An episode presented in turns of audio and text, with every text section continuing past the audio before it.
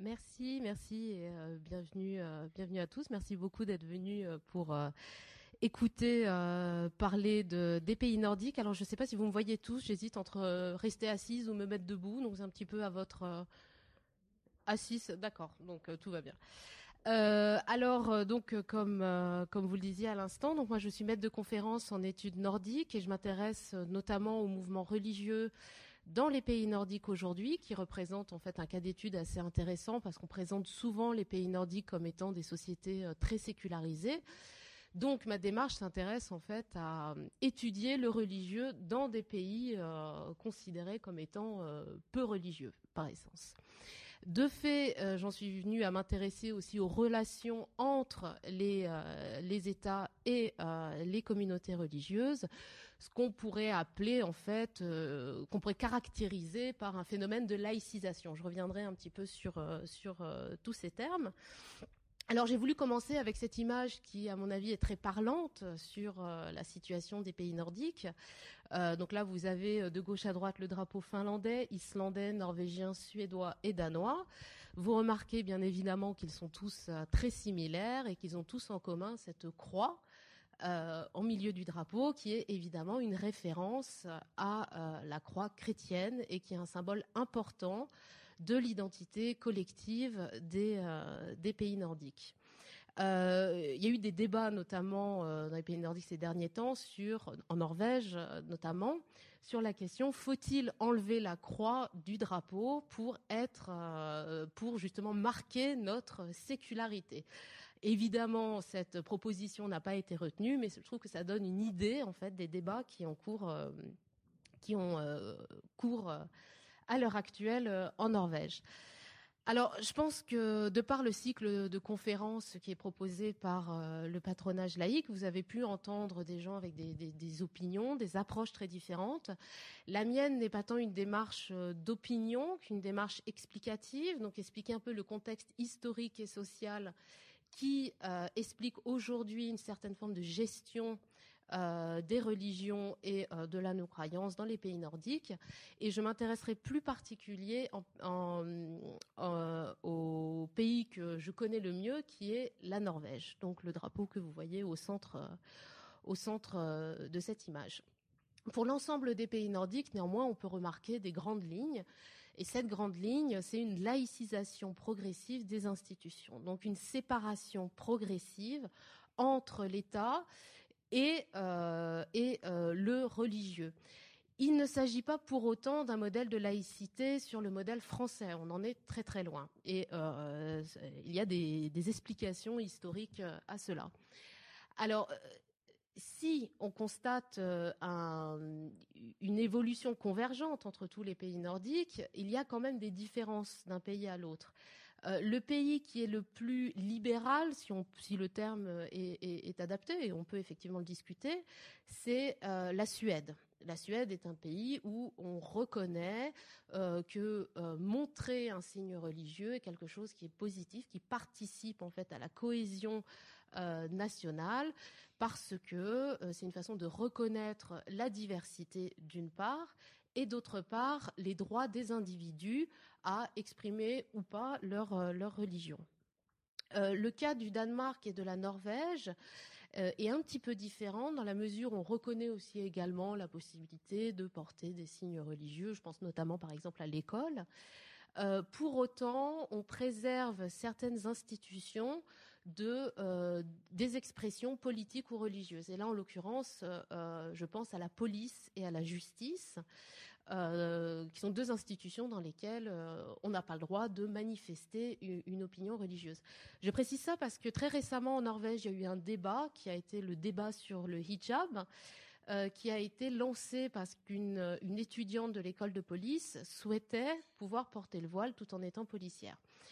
Au début, le gouvernement norvégien a accepté en disant qu'il n'y voyait aucun inconvénient et sous la pression populaire, il y a une forte réaction médiatique. Le gouvernement a fait marche arrière et finalement a décidé que euh, la justice et la police devaient être préservées de toute euh, expression euh, politique et religieuse. Donc on voit déjà dans un premier temps qu'il y a une unité nordique, il y a un modèle qui, se ressemble, mais si on regarde bien dans les détails, on voit quand même quelques, divergences. La question de la laïcisation des institutions dans l'espace nordique renvoie à des questions bien particulières. Et euh, dans un premier temps, elle renvoie euh, aux relations entre Église et État. Dans les pays nordiques, depuis la réforme, donc, ce sont des sociétés luthériennes. Euh, dans le cadre du luthéranisme, se sont développées des églises qui étaient adossées à la couronne, donc qui étaient pour parler un peu de façon caricaturale, euh, euh, une sorte de ministère de l'Intérieur pour le compte de la couronne. Donc ça, je pense, c'est quelque chose d'important à comprendre, qu'il ne s'agissait pas tant d'une église confessionnelle que d'une église administrative, nationale.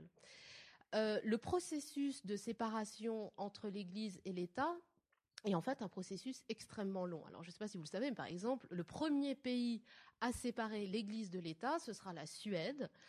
Et euh, je ne sais pas si quelqu'un parmi vous sait en quelle année euh, ça a eu lieu.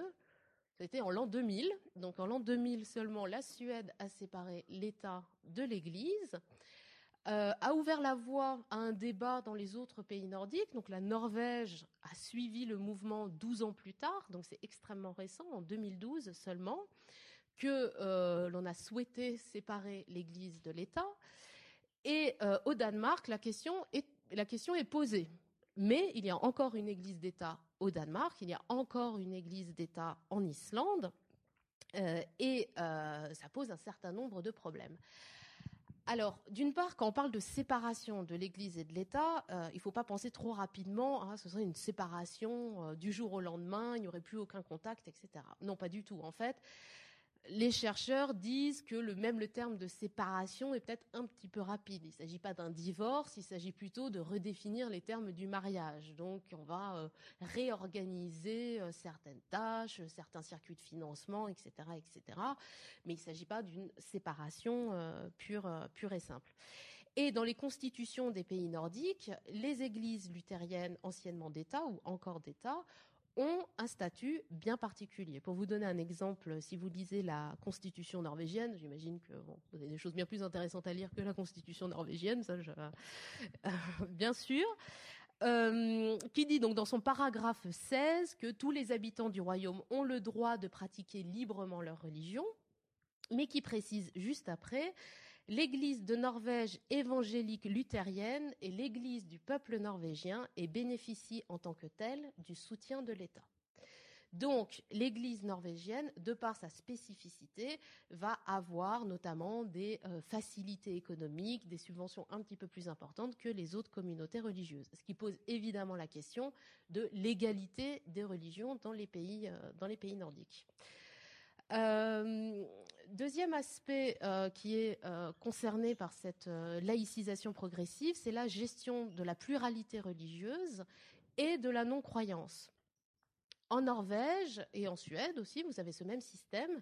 Les communautés religieuses ont toute possibilité d'être subventionnées par l'État. Donc l'État va leur reverser un, certain, montant calculé au prorata du nombre des adhérents. Alors il y a aussi des financements complémentaires, on ne va pas rentrer dans cet aspect-là parce que ça peut paraître un peu, un petit peu austère et c'est pas forcément euh, très enrichissant euh, pour euh, notre propos ce soir.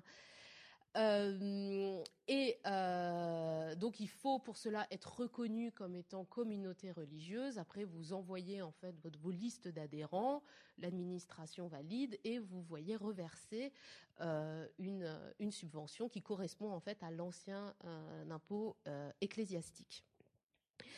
Euh, ceci dit, la question de la diversité religieuse pose question au même titre qu'on voit dans les autres pays d'Europe.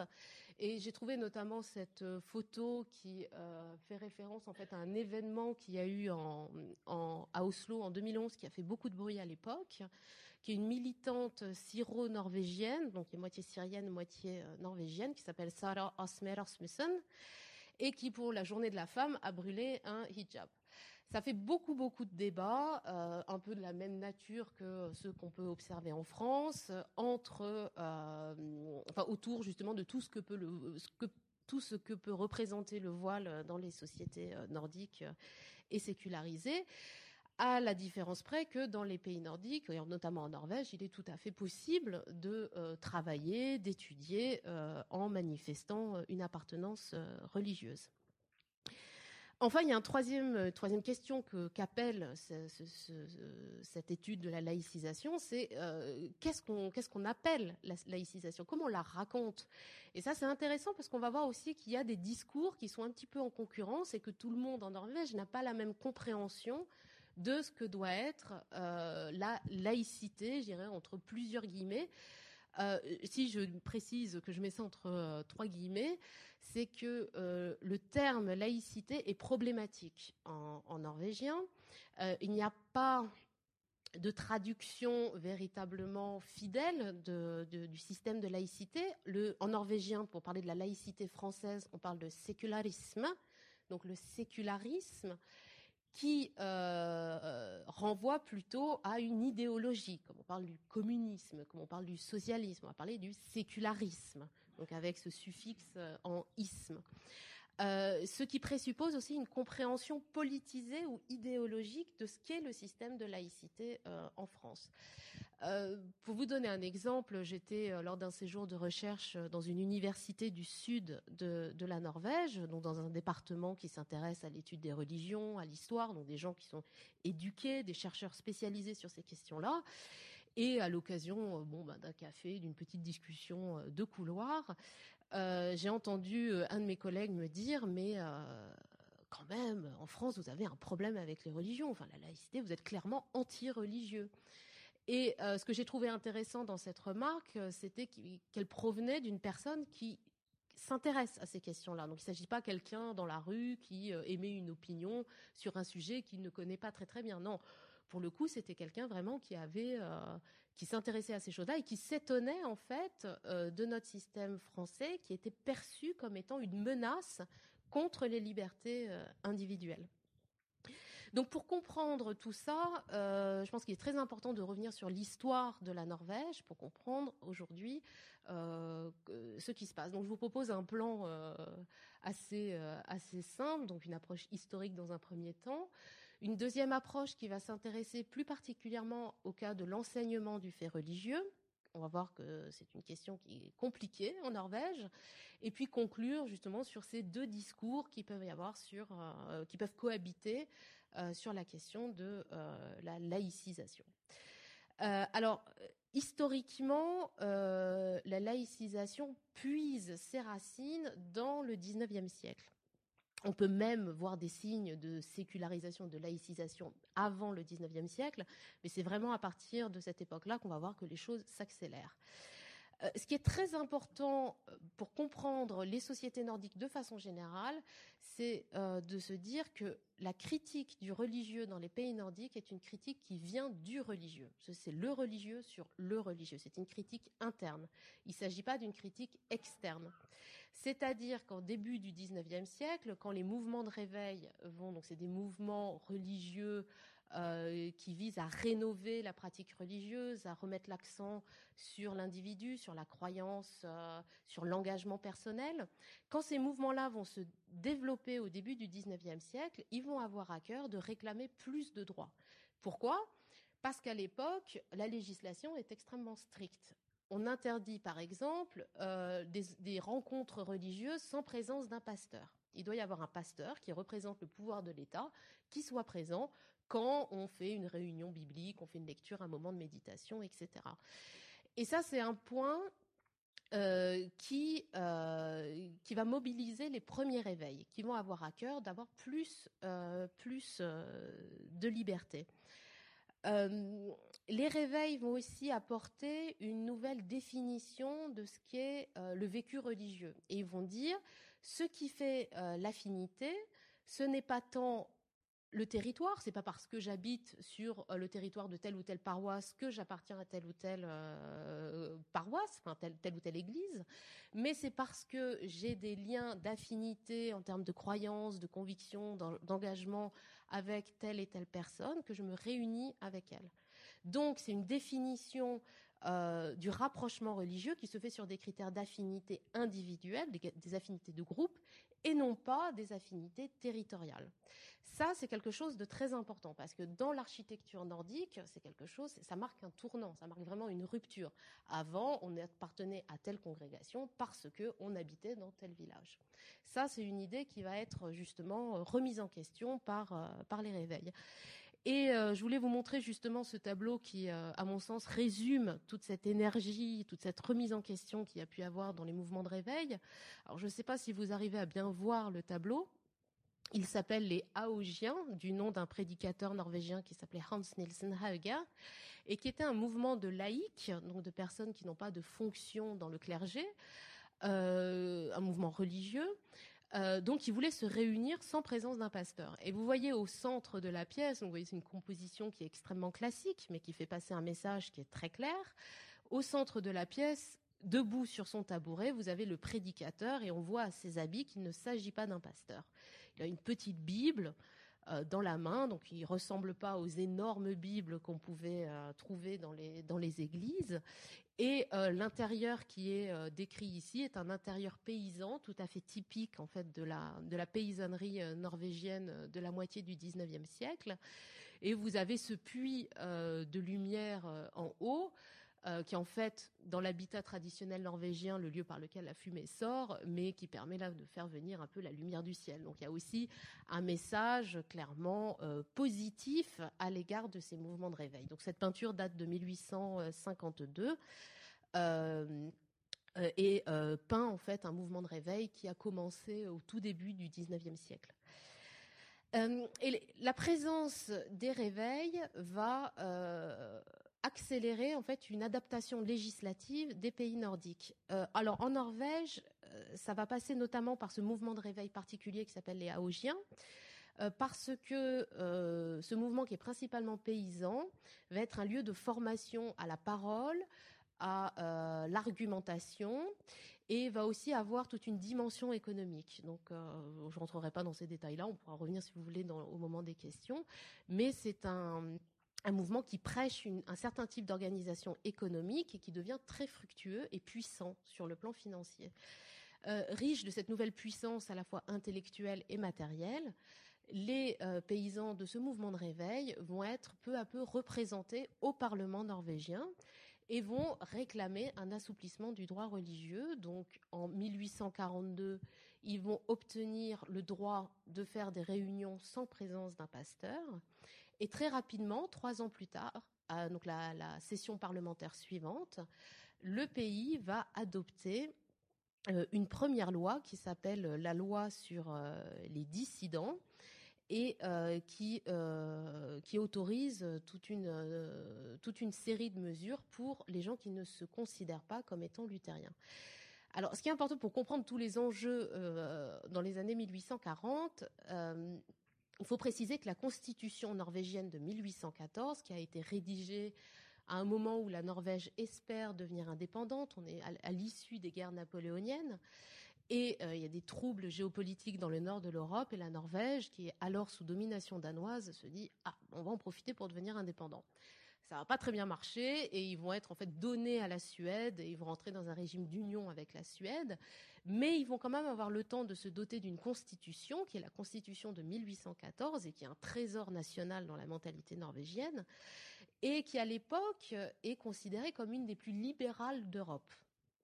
Euh, notamment parce qu'elle accorde le droit de vote à tous les hommes propriétaires, quelle que soit la taille de leur propriété. Sachant qu'en Norvège, il y a beaucoup de petites paysanneries. Donc, il accorde en fait un droit de vote assez étendu pour, euh, l'époque. Sur le plan religieux, en revanche, la Constitution est extrêmement conservatrice. Et euh, elle affirme d'une part que le luthéranisme est religion d'État, qu'il est obligatoire d'éduquer les enfants dans la foi luthérienne, mais elle va aussi avoir toute une série de restrictions qui touchent les euh, religions considérées, enfin les religions dites étrangères. Tout ce qui n'est pas luthérien est considéré comme une religion étrangère. Et euh, la Constitution prévoit euh, d'interdire, enfin elle, interdit l'accès du royaume par exemple aux Juifs. Donc les Juifs n'ont pas le droit de se rendre en Norvège. Ça, cette interdiction sera levée en 1851. Euh, elle interdit aussi la présence d'ordres monastiques catholiques, donc interdiction de fonder des monastères. Donc ça, cette interdiction sera levée en 1897. Et enfin, euh, la dernière interdiction, c'est euh, l'accès du royaume aux jésuites. Alors, euh, alors, il y a eu une mobilisation politique pour réclamer le fait que les juifs puissent venir en Norvège. Pour les jésuites, il n'y a pas eu tellement de mobilisation et cette interdiction va rester en vigueur jusqu'en 1956. Donc il faut attendre en fait très tardivement pour que les jésuites puissent euh, venir, puissent venir en, en, Norvège. Donc la loi qui est adoptée en 1845 et qui autorise les dissidents est, euh, est euh, tout à fait novatrice dans le paysage norvégien.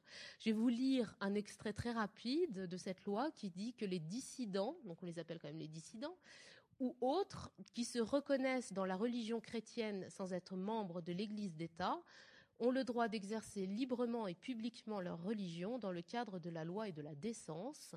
Ils peuvent fonder des paroisses sous la direction d'un pasteur ou d'un dirigeant. Donc on voit que c'est quand même assez réduit, il s'agit des chrétiens, et en fait ce qu'il faut comprendre c'est euh, des chrétiens protestants bien évidemment.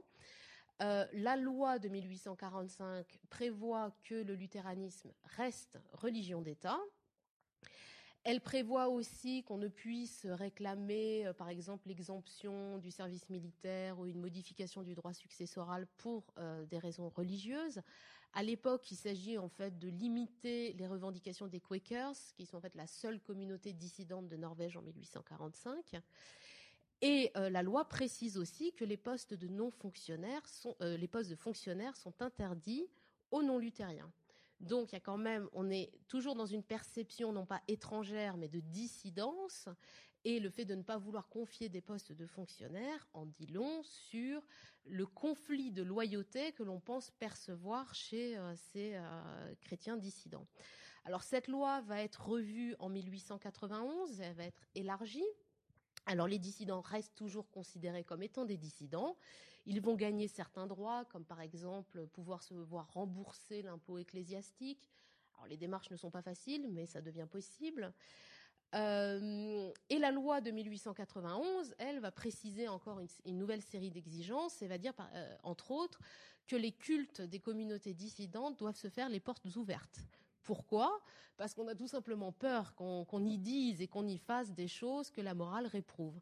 Alors ça, c'est assez intéressant parce qu'en Suède, quand la loi sur les dissidents a été adoptée, la Suède a fait exactement l'inverse. L'inverse, euh, la Suède a dit non, il faut absolument que les cultes se fassent porte fermée parce qu'il faut éviter que les gens aillent voir, euh, puissent voir ce qui se passe à l'intérieur. Donc là, on voit euh, des différences de stratégie entre la Suède et la Norvège. Les euh, dissidents n'ont pas le droit d'enseigner euh, les cours de religion à l'école, tout simplement parce que l'enseignement est encore confessionnel.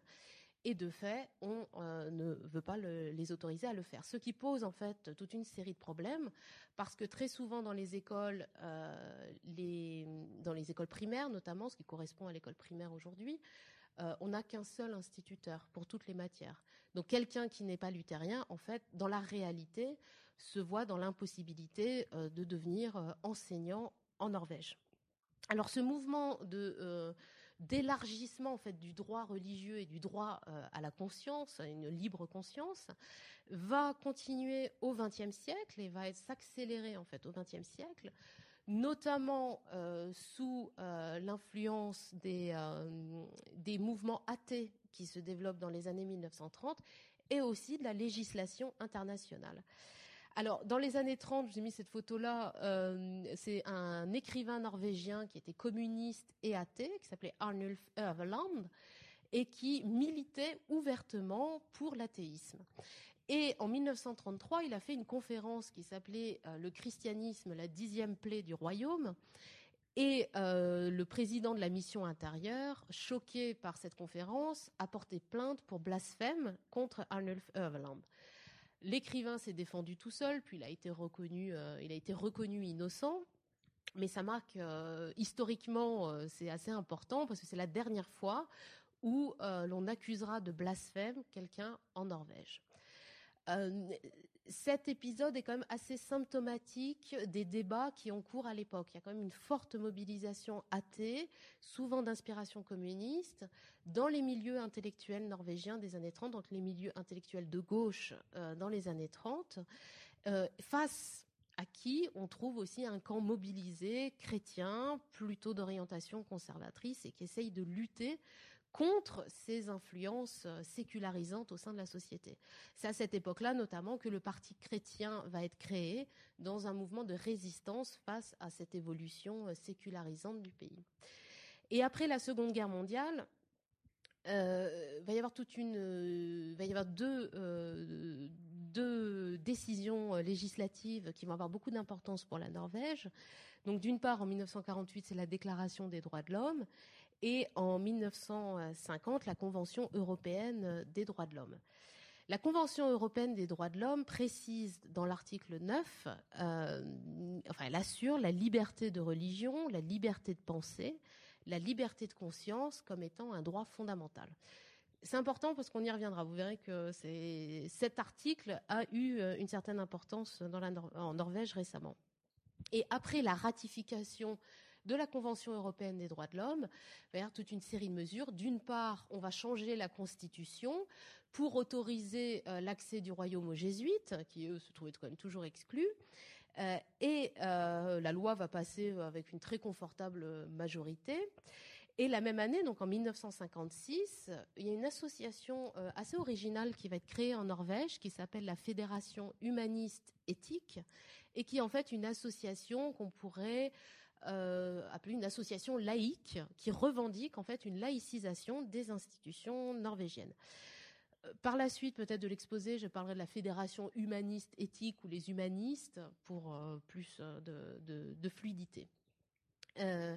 cette communauté va être reconnue comme étant une communauté philosophique qui administrativement est la même chose dans le droit norvégien qu'une communauté religieuse.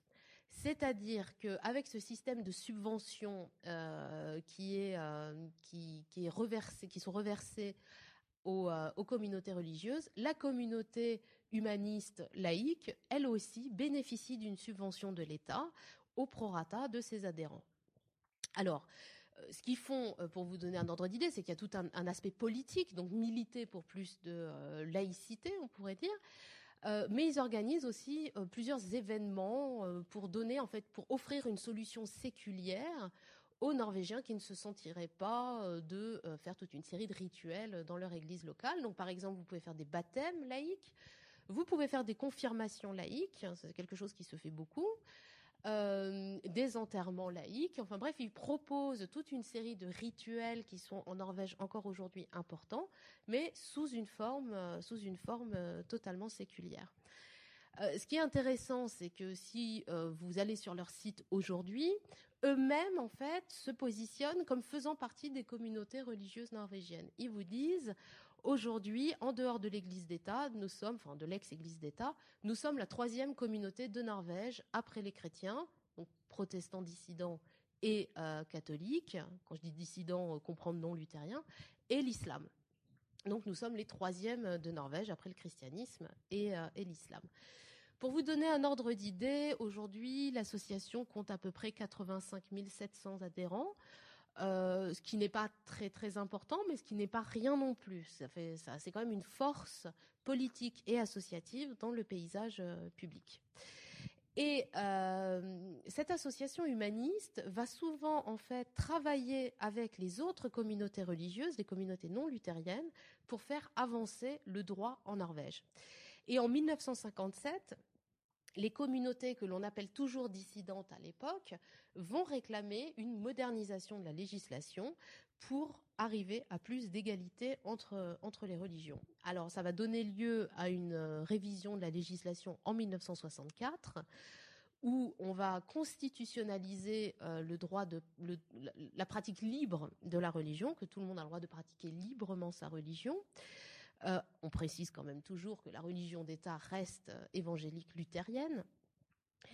Et ce qu'on observe en fait jusqu'à 1969, qui est en fait la loi qui met en place ce système de subvention, on voit que la laïcisation des institutions est vraiment le produit de la mobilisation des réveils, d'une part, et des communautés dites dissidentes, d'autre part. Donc c'est vraiment une critique qui vient de l'intérieur. On n'est pas du tout sur une critique externe. La critique externe, telle qu'on peut la trouver par exemple euh, dans l'association humaniste, est relativement confidentielle par rapport à euh, la remise en cause qui est portée par les chrétiens euh, dissidents. Dans la foulée de cette évolution législative se pose assez tôt la question de l'Église d'État. Est-ce qu'on doit rester avec une Église d'État ou est-ce qu'on doit en finir? Et dans les années 70, les sociodémocrates vont commencer à proposer l'idée d'une séparation entre l'Église et l'État. Donc va y avoir un livre blanc qui va être euh, publié en 1975 qui va préconiser la séparation de l'État et de l'Église. Et euh, cette proposition va provoquer un tollé parmi la population norvégienne qui reste attachée à son Église et euh, les sociodémocrates vont euh, retirer cette, cette, proposition sous la pression de la rue. Le gouvernement va dire, donc là je cite, donc on est en 75, dans le contexte actuel, la foi et l'expression religieuse du peuple ne peuvent pas être comprises comme une affaire privée, elles représentent plutôt un aspect de notre vivre ensemble. Donc il y a vraiment un lien encore fort entre une identité religieuse et une culture nationale. La loi de 1969, elle va avoir des implications sur l'enseignement, parce qu'effectivement, on va poser la question des discriminations qui touchent les non-luthériens dans l'enseignement. C'est là où j'en arrive à mon second point, qui est plutôt aujourd'hui, à partir de l'exemple de l'enseignement, voir où on en est de cette laïcisation euh, en Norvège. Aujourd'hui, euh, on est dans un contexte pluralisé qui a beaucoup changé depuis les années 1970. Euh, euh, une immigration euh, qui a commencé à la fin des années 60-70, une immigration de travail. Auparavant, la Norvège est un pays relativement homogène. Donc c'est un pays qui s'est beaucoup diversifié au cours des quatre dernières décennies. Et aujourd'hui, le paysage, en fait, est caractérisé par deux grands phénomènes. Un premier phénomène qui est représenté par le graphique de gauche, qui montre en fait un recul progressif, alors lent mais euh, continu euh, des églises nationales. Donc là, je, vous ai donné les trois lignes pour les trois pays nordiques. Le cas de la Norvège est en gris, le Danemark est en jaune et la Suède est en rouge. Donc on voit que dans les trois pays concernés, euh, les taux d'adhésion aux églises nationales sont en train de baisser. Il s'agit d'un graphique qui représente toute la population scandinave. Donc, si on regarde après génération par génération, évidemment, il y a des grosses différences. C'est-à-dire que les personnes euh, de plus de 65 ans et plus ont tendance à être massivement euh, membres de l'église, euh, des églises nationales, quand les plus jeunes ont tendance à être beaucoup moins représentés. Donc, il y a aussi d'importantes variations générationnelles que ce graphique ne montre pas. Euh, autre phénomène euh, marquant, c'est évidemment la pluralisation du paysage, qui relève de la pluralisation religieuse ou même aussi de la pluralisation euh, des agnostiques, des athées, qui sont très nombreux dans les pays nordiques. Donc à droite, vous avez un graphique qui vous montre en fait l'évolution des communautés qui n'appartiennent pas à l'Église d'État entre 2005 et 2011. Donc en jaune, vous voyez, c'est euh, le christianisme. Donc dans le christianisme, vous avez les églises protestantes non luthériennes, vous avez les églises orthodoxes et euh, l'église catholique. Donc vous voyez que euh, le nombre d'adhérents dans ces églises-là est en augmentation. Il s'agit principalement d'un phénomène qui est lié à l'immigration et notamment l'immigration polonaise, qui est importante en Norvège ces dernières années.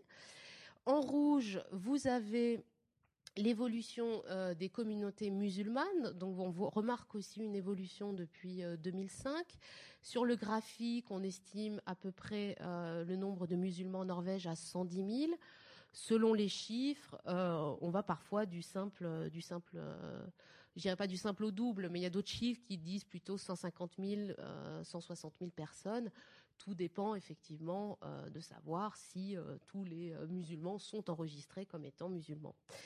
Euh, donc cette pluralisation qui concerne aussi bien la croyance que la non-croyance et euh, le recul des affiliations religieuses change la donne en Norvège. Euh, juste une petite parenthèse pour revenir sur le tableau de droite. La colonne kaki, donc la dernière colonne vert pâle, représente l'association humaniste. Donc là, à l'heure actuelle, on est à peu près à 86 000 membres. Donc là, c'est les chiffres de 2011. Ça n'a pas beaucoup évolué depuis, depuis 2011. Dans ce contexte-là, évidemment, euh, la population réclame une évolution euh, de la gestion du fait religieux. Et euh, la question de l'école est particulièrement sensible. Alors, dès les années 60, au moment où on revoit la législation, on revoit la, Constitution, on pose la question de savoir ce qu'on va faire avec les cours de religion à l'école. à l'époque, il s'agit d'un enseignement confessionnel. Et euh, le Parti social-démocrate, euh, on trouve au sein du Parti social-démocrate des voix qui sont très clairement en faveur d'une déconfessionnalisation de euh, l'enseignement. Et quand les sociodémocrates présentent leur projet de rénovation scolaire, ils proposent avant tout d'allonger la scolarité de 7 ans à 9 ans, donc la scolarité obligatoire de 7 ans à 9 ans, et dans le même temps, euh, ils décident de ne pas augmenter le nombre d'heures dévolues à l'enseignement du christianisme. Ils se disent, bon, proposer la suppression pure et simple, ça risque de ne pas passer, donc la solution, ça va être de ne pas augmenter le nombre d'heures alors qu'on augmente les années euh, de formation. Euh, donc évidemment, proportionnellement, ça correspond plutôt à une baisse de l'enseignement euh, qu'autre chose. Alors il va y avoir une mobilisation importante de la part de l'Église à ce moment-là, et les évêques vont lancer une pétition qui va connaître un succès absolument formidable en Norvège à cette époque-là. Et je crois qu'historiquement, c'est la pétition qui a remporté le plus de succès en Norvège, puisque en moins de deux mois, la pétition recueille 725 600 signatures la Norvège n'est pas un pays très très grand. À l'époque, à peu près 4 millions, 4 millions d'habitants. Donc, à peu près 20% de la population qui va signer contre la proposition, euh, enfin contre la non-proposition du gouvernement d'augmenter euh, le nombre d'heures euh, d'enseignement du fait religieux. Donc, sous la réaction populaire, le gouvernement va relever le plafond qu'il pensait accorder à cet enseignement-là. Et en 1969, donc, va y avoir une loi sur l'enseignement primaire qui euh, donc a plein de choses qui concernent l'éducation en tant que telle, mais qui, sur le plan religieux, euh, permet de reconnaître l'égalité entre toutes les communautés et l'Église norvégienne. Donc l'objectif, euh, on reconnaît le fait que toutes ces religions ont droit à cette égalité, mais la loi va maintenir un cours confessionnel, donc de luthéranisme, euh, et va autoriser des dispenses au cas par cas. Donc si des parents ne sont pas luthériens et ne veulent pas que leurs enfants suivent un enseignement euh, luthérien, ils peuvent demander des dispenses euh, au cas par cas. Dans la loi de 1969 se pose aussi la question des écoles privées et des écoles confessionnelles la loi euh, oblige l'État et les communes à financer ces écoles privées, donc qui recueillent en fait les enfants des parents qui ne retrouveraient pas euh, dans l'enseignement confessionnel proposé par euh, par l'État norvégien satisfaction. Alors, dans les années 70, euh, on est dans un contexte politique où le Parti social-démocrate est en difficulté. Ça fait un petit peu moins d'une décennie que le, parti est euh, discuté, a perdu son hégémonie. Et euh, les conservateurs vont attaquer le Parti social-démocrate en disant Mais vous professez une doctrine sans Dieu. Je crois qu'en France, ça, ça, paraîtrait totalement absurde qu'un parti dise ça sur l'autre. En Norvège, c'est un argument qui a fait mouche. Et les sociodémocrates se sont sentis obligés de, euh, de se justifier en disant mais non, mais pas du tout.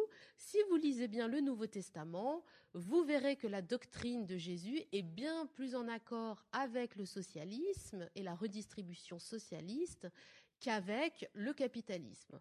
Donc circuler, il n'y a rien à voir. Nous ne professons pas une doctrine sans Dieu, nous sommes tout aussi légitimes dans ces questions-là.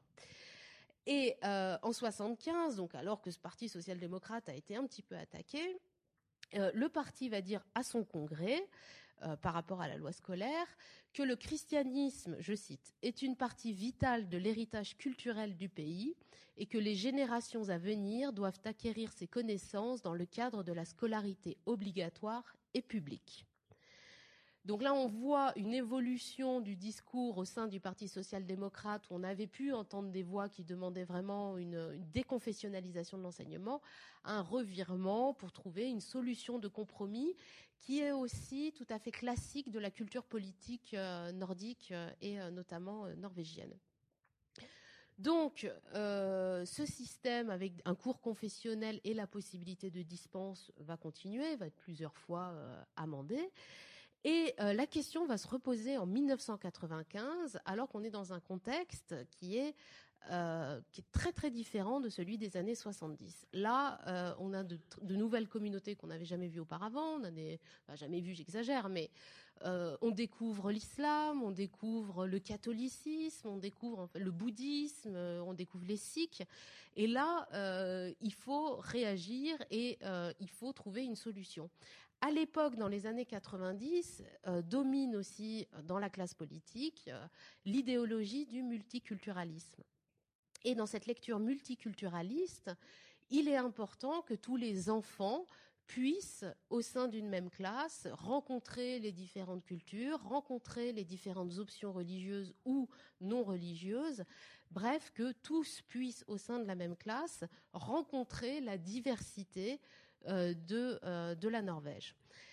Dans cette idée-là, euh, on pense alors revoir le cours d'enseignement du, fait religieux et on propose un cours qui comprenne l'enseignement du christianisme, des autres religions et de la philosophie, donc tout ça réuni en une seule matière, qui sera dispensé pour tous les enfants et il n'y aura pas possibilité de dispense totale. J'insiste là-dessus parce que vous allez voir qu'en fait ça, a été euh, le point de départ de toute une, euh, euh, guerre en Norvège qui a eu des ramifications extrêmement importantes. Pourquoi le gouvernement ne veut pas autoriser les dispenses? C'est justement parce que on poursuit un, idéal multiculturel. On veut pas de dispense parce qu'on veut que tout le monde puisse rencontrer la diversité. Alors qu'en est-il du christianisme? Les sociodémocrates se rappelant un petit peu euh, de ce qui s'était passé euh, les décennies euh, précédentes, va quand même accorder une place importante au christianisme. Donc là, vous avez une citation du ministre de l'Éducation nationale de 1995 qui dit que celui qui ne connaît pas le contenu de la foi, de la tradition et de la doctrine chrétienne ne peut pas connaître notre pays, ni nos coutumes, notre langue, notre art, nos valeurs, nos normes. Donc on a vraiment un récit un récit national sur euh, l'origine supposée d'un certain nombre de valeurs euh, qui sont pourtant aujourd'hui parfaitement séculières. Donc en 1997, on va introduire un nouveau cours qui s'appelle le KRL. Si je traduis, ça veut dire christianisme, religion et philosophie. Euh, et qui est un cours euh, qui euh, croise en fait de l'enseignement du fait religieux, mais comprend aussi des éléments confessionnels, comme par exemple des cultes de fin d'année, des pièces de théâtre religieuses. Alors, il était par exemple très courant en Norvège que la fin d'année, on fête la fin d'année en allant à l'église locale, en ayant un culte pour célébrer ça, où on chantait des psaumes, etc. Donc, il y a à la fois du contenu, et en même temps, il y a aussi des activités religieuses. Le cours qui est introduit en 1997 prévoit des dispenses partielles, parce qu'on considère que les parents peuvent avoir le droit de ne pas vouloir que leurs enfants participent, par exemple, aux activités cultuelles qui sont proposées dans le cadre de, euh, de l'école. Et dès 97, il y a un ministre norvégien, un, juge norvégien qui euh, qui trouve que cet arrangement est peut-être pas idéal et il conseille euh, au gouvernement, aux décisionnaires de, euh, de, de prévoir la possibilité d'une dispense totale. Il dit comme ça, on s'évite bien des problèmes, on s'évite des recours. Cet avis ne sera pas écouté et on peut dire que c'est assez dommage pour les Norvégiens parce que la mise en garde était prémonitoire. Il y a deux associations qui vont euh, euh, lancer une action contre, euh, contre l'État norvégien, qui est d'une part l'association humaniste éthique, donc une association laïque, et d'autre part le Conseil musulman norvégien. Donc ces deux associations vont travailler ensemble pour réclamer la possibilité d'une dispense totale. Alors, on va rentrer dans un aspect qui est un peu technique. Je vais essayer de rendre ça euh, plus agréable. Bon, c'est pas forcément euh, très passionnant, mais c'est important. Leur argumentaire va se baser euh, sur la Convention européenne des droits de l'homme, et ils vont dire la situation actuelle de la Norvège contredit l'article 9 de la Convention européenne des droits de l'homme, qui assure la liberté de religion et de conscience de tous les individus. Euh, que ce soit euh, dans le culte, l'enseignement, les pratiques ou l'accomplissement des rites. Et dans un deuxième temps, sur l'article 2 du protocole numéro 1 de la même convention, euh, qui dit que nul ne peut se voir refuser le droit à l'instruction. L'État, dans l'exercice des fonctions qu'il assumera dans le domaine de l'éducation et de l'enseignement, respectera le droit des parents d'assurer cette éducation et cet enseignement conformément à leurs convictions religieuses et philosophiques.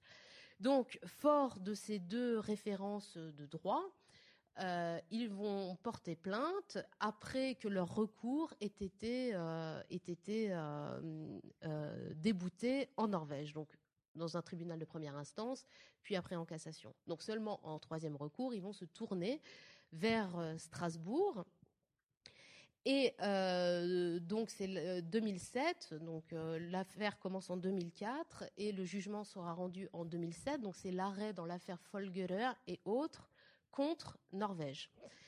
Et la Cour, dans son dans le jugement qu'elle rend, dit d'une part que le fait que le programme compte principalement, enfin compte en majorité un enseignement sur le christianisme ne pose pas de problème compte tenu du fait de l'histoire norvégienne. Donc ça, c'est pas un point de, conflit pour euh, la Cour européenne.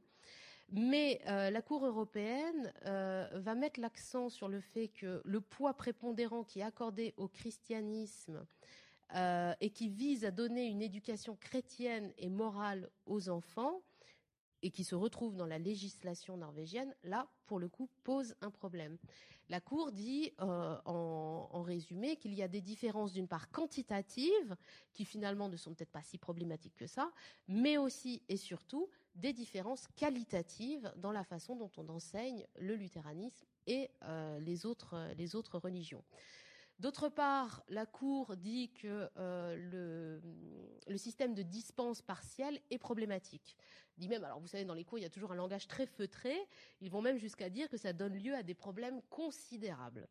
Pourquoi? Parce qu'ils disent d'une part, il est difficile pour les parents de savoir où on en est euh, dans le programme. Donc euh, se tenir euh, au courant que bah, tel jour il y aura telle activité, ce n'est pas forcément facile pour les parents et pour les écoles non plus, qui communiquent pas forcément le programme de façon très précise. Deuxième point, pour demander la dispense, il faut faire une demande motivée. Donc il faut expliquer les raisons pour lesquelles on ne veut pas que son enfant assiste à telle ou telle partie du cours. Et pour la cour, ça pose un problème parce que ça pousse les parents à devoir communiquer leurs propres convictions, ce que euh, une institution norvégienne ne devrait pas faire. C'est-à-dire que les parents ont le droit aussi d'être discrets sur leurs convictions et non pas forcément euh, à devoir légitimer leur point de vue en disant bah vous comprenez, je suis musulman ou je suis juif ou ci ou ça, et donc je n'ai pas envie que mon enfant euh, soit amené à suivre ces activités culturelles. Troisième problème, euh, la dispense, d'une part, n'est pas automatique et d'autre part, peut porter sur un certain type d'activité. Et la Cour relève que ça crée des absurdités totales en disant, par exemple, euh, l'enfant peut être dispensé de participer à une activité, mais l'activité peut aussi être une activité qui donne de la connaissance. Euh, en quel cas, l'élève est obligé d'être présent. Donc elle relève par exemple l'exemple où l'enfant est obligé euh, d'assister à un culte de fin d'année parce qu'il y a de la connaissance à acquérir à ce moment-là euh, pour la validation de ce cours, sans pouvoir y participer. Donc là, on se retrouve un peu dans une situation absurde, un entre-deux que relève la Cour euh, européenne.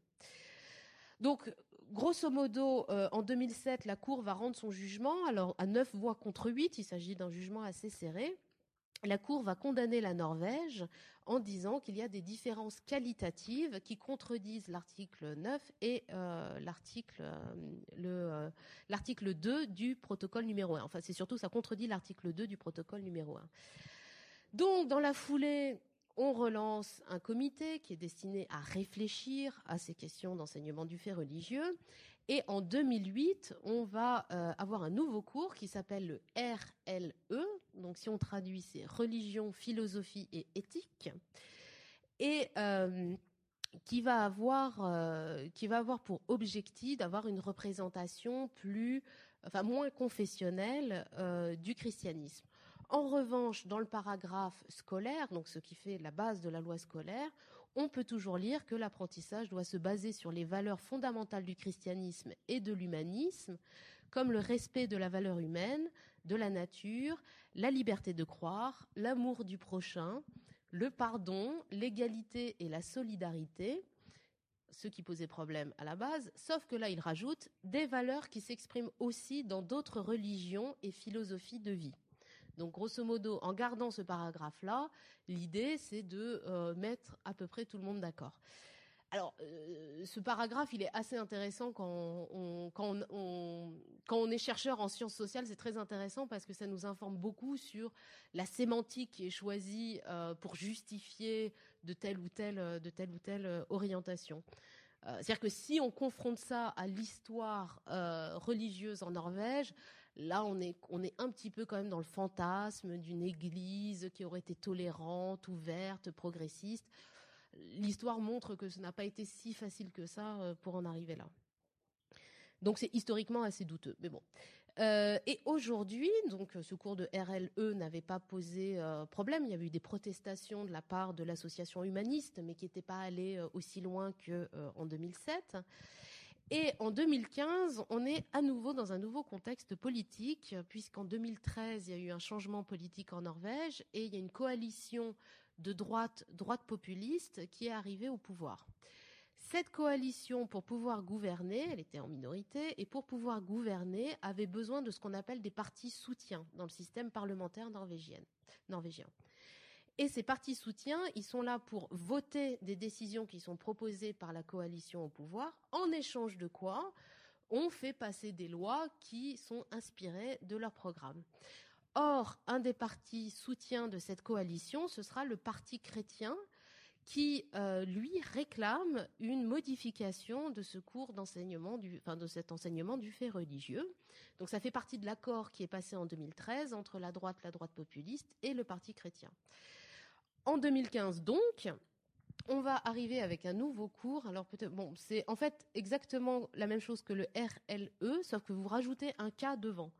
Et qu'est-ce que ça veut dire ce cas C'est ce cas qui fait toute la différence, c'est le cas euh, problématique qui veut dire christianisme, religion, philosophie et éthique. Donc là, l'objectif, c'est de remettre en fait du christianisme dans cet enseignement du fait religieux. Euh, le cours doit comprendre pour la moitié un enseignement qui porte sur le christianisme. Donc là, il y a une inégalité quantitative absolument évidente entre le christianisme, où il y a 12 points qui doivent être soulevés, les autres religions qui n'ont que 5 points, et l'humanisme qui en a 7. Donc là, il y a clairement une, mise en avant de cet enseignement du christianisme. Alors, la différence quantitative n'avait pas été considérée problématique par la Cour dans le jugement de 2007. Cependant, quand on regarde le détail euh, du, plan de cours, on peut se poser quelques questions. Je vais vous citer euh, euh, trois, points que les enseignants doivent traiter. Est-ce qu'il s'agit que du quantitatif? Est-ce qu'il y a une approche qualitative? À mon avis, c'est très compliqué à, à discerner. Alors, premier exemple, l'élève doit trouver des écrits centraux de la Bible et pouvoir expliquer la relation entre l'Ancien et le Nouveau Testament. Deuxième exigence, euh, choisir, analyser des textes euh, bibliques tirés des prophètes, de la littérature poétique, de la littérature de sagesse, un évangile, une lettre de Paul et expliquer les spécificités et les pensées, enfin les idées principales de, euh, de ces textes choisis. Troisième point que l'élève doit pouvoir faire, c'est discuter de différentes interprétations de la Bible. Donc, quelles sont toutes les, les approches d'exégèse de la Bible euh, le cours ne prévoit pas de dispense totale, il prévoit que des dispenses partielles. Alors la question qui se pose aujourd'hui, c'est de savoir si euh, ce cours va pouvoir perdurer longtemps sous cette forme-là. Évidemment, il sera modifié dans les années qui viennent parce que les lois sont toujours euh, mises à jour d'une certaine façon. ceci dit, il y a déjà des protestations qui viennent du, de l'association humaniste et qui viennent euh, d'autres communautés religieuses, notamment les communautés euh, musulmanes. Mais ce qui est intéressant dans ce débat, et euh, je terminerai là-dessus, c'est que on voit en Norvège en fait apparaître deux discours sur la laïcité, si on peut utiliser ce terme. Je trouve c'est toujours un terme un peu délicat à utiliser en Norvège, et vous comprenez bien pourquoi. Euh, d'une part, on trouve une rhétorique euh, humaniste qui serait à rapprocher en fait de la laïcité euh, telle que on l'aperçoit en France, même si évidemment en France il y a aussi beaucoup de perceptions qui sont conjuguées. Et qui vise en fait à une égalité totale des religions d'une part, enfin des religions et de la non-croyance d'une part, mais aussi une séparation totale entre les religions et l'État. Le, le point de mobilisation euh, de l'association humaniste, c'est la domination de l'Église luthérienne en Norvège. Ça, ça va être vraiment leur combat principal. Ils considèrent qu'à partir du moment où une religion euh, a plus de place dans l'enseignement, ou une religion qui a des avantages étatiques, euh, quand euh, la législation est basée sur un calendrier chrétien, par exemple la question des jours fériés, qui sont des jours fériés chrétiens, pour l'association humaniste, il s'agit d'un privilège qui crée un déséquilibre, une inégalité contre laquelle ils souhaitent euh, se battre. Deuxième aspect, je dirais, de cette lecture de la laïcité, c'est aussi une critique du religieux en tant que tel. Donc, des humanistes qui vont replacer l'homme au centre, qui vont porter en fait des valeurs séculières, euh, et se battre contre l'influence des religions. Donc on retrouve une critique toujours de l'Église luthérienne et on trouve aussi de plus en plus aujourd'hui une critique de l'islam. Ça, ça va être vraiment le, euh, cette orientation euh, humaniste, militante, laïque. Mais à côté de cette interprétation-là de la laïcité, on trouve une autre interprétation qui est, à mon sens, tout à fait passionnante à étudier et qui ouvre, qui ouvre plein de paradoxes, qui est euh, une rhétorique que j'appelle luthéro-séculière, donc euh, qui, vient de la luthéro-sécularité. Alors vous savez qu'en France, des fois, on parle de catholaïcité. Euh, un peu sur ce modèle-là, on peut proposer la luthéro-sécularité des, des pays nordiques. Cette vision-là, on la retrouve aussi bien chez les sociodémocrates que dans la droite populiste. Donc c'est quelque chose qui traverse les couleurs politiques norvégiennes. Et dans cette perception euh, de la laïcisation, euh, on lit en fait la sécularisation des pays nordiques comme étant un héritage direct du christianisme nordique, du luthéranisme nordique. C'est-à-dire qu'on interprète la laïcisation progressive des institutions comme une euh, logique, comme un processus enraciné dans un habitus national. Cette focalisation sur l'islam que certains, dans le discours, notamment euh, dans la droite populiste, ont tendance à percevoir comme étant une religion qui, par essence, ne pourrait pas se séculariser, qui serait par essence très religieuse, etc., etc. Ils l'opposent à leur vision du christianisme, qui est une, une vision sécularisée du christianisme, ou une sécularisation chrétienne. Donc, ils opposent à un islam qui serait, perdu, qui serait perçu comme radicalement euh, non sécularisable, un christianisme qui par essence serait lui sécularisé. Euh, et euh, les questions notamment du voile, des signes religieux, des fois apparaissent, enfin le, voile apparaît des fois comme un, comme un, une sorte de symbole dans ce discours-là de tout ce qui est anti-séculier, anti-moderne, anti-progressiste, anti-nous, en fait, d'une certaine façon, anti euh, quelque chose d'halogène, de très profondément halogène. je fais une petite parenthèse, mais j'avais lu un article où il y avait un chercheur qui disait, il parlait du Danemark, mais la, la réflexion va aussi pour la Norvège. J'avais trouvé ça très juste. Il dit dans le discours populiste au Danemark, ce qu'on reproche aux étrangers, c'est pas d'être musulman ou c'est pas d'être juif ou c'est pas d'être catholique. Ce qu'on leur reproche, c'est de ne pas avoir été luthérien. Et euh, ce qui est très juste dans la formulation, c'était l'usage du passé composé. C'est-à-dire que vous n'avez pas été luthérien, donc vous ne pouvez pas être sécularisé comme nous on l'a été aujourd'hui. Et ça, c'est le problème principal. Et donc cette situation-là, ce, euh, ce, bain de débat, crée un paradoxe parce que d'une certaine façon, avec tous ces débats sur l'islam, on a tendance à reconfessionnaliser l'interprétation qu'on a de la euh, laïcisation. C'est-à-dire qu'en voulant plus séculariser la société, on fait encore plus référence à l'héritage confessionnel de la Norvège. Donc d'une certaine façon, on arrive dans une situation qui peut paraître un peu absurde de l'extérieur, où on cherche à avoir moins d'influence du religieux dans la sphère publique, sous couvert d'une argumentation qui puise, euh, qui en fait dans son origine chrétienne, d'une histoire chrétienne qui se serait sécularisée et aurait donné les valeurs séculières aujourd'hui. Il va sans dire que historiquement, ça ne tient pas, mais ce sont des représentations qui sont actives et qui aujourd'hui orientent euh, beaucoup les débats norvégiens. Donc pour conclure, je dirais voilà euh, est-ce qu'on peut parler véritablement de laïcité en Norvège? Là, je vous laisse, euh, euh, décider. je pense que c'est pas très simple. Il y a une laïcisation, ça c'est évident. jusqu'où elle va, jusqu'où elle ne va pas, ça reste compliqué. et deuxième chose, il y a vraiment deux débats, deux débats sur la laïcité à l'heure actuelle, deux concurrences, deux lectures différentes des origines de cette laïcité. Je vais m'arrêter là, peut-être. J'espère ne pas avoir été trop longue et trop euh, assommante.